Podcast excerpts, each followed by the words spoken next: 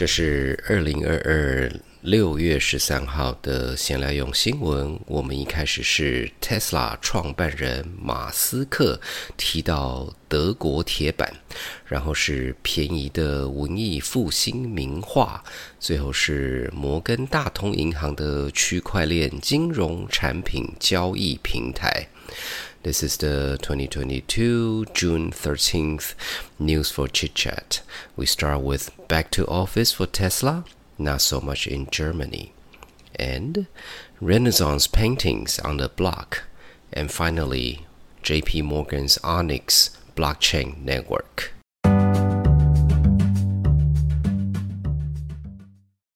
Tesla 创办人马斯克 （Elon Musk） 在五月底要求员工回办公室上班，代表 Tesla 德国厂的 IG Metall 工会公开拒绝接受。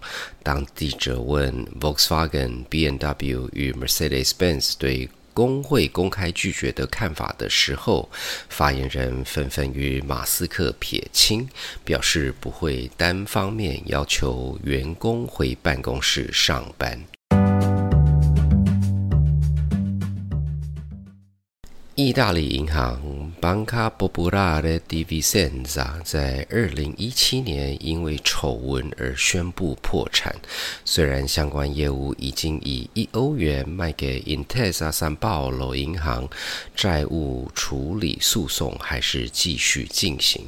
好消息是，法院宣布破产银行拥有的文艺复兴名家作品，例如贝利尼与卡拉巴乔的作品，可以拍卖还债。坏消息是，意大利的文化保护法令不允许买家成交后拿画。例如，如果那幅画在美术馆，那幅画就只能留在美术馆，所以卖价会很低。卖方准备上诉。发商银行 BNP Paribas 宣布，它是第一家欧洲银行使用 JP Morgan 的 Onyx Digital Assets Network。Onyx 是一个使用 Ethereum 的 Distributed Ledger Technology，也就是使用区块链技术开发的金融产品交易平台。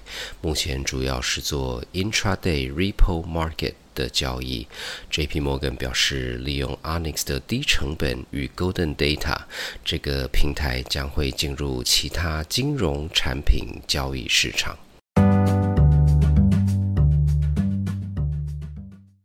如果您想多了解这次闲来用新闻讨论的话题，请上谢伯伯时间的脸书粉砖，参考相关照片、连结与资讯。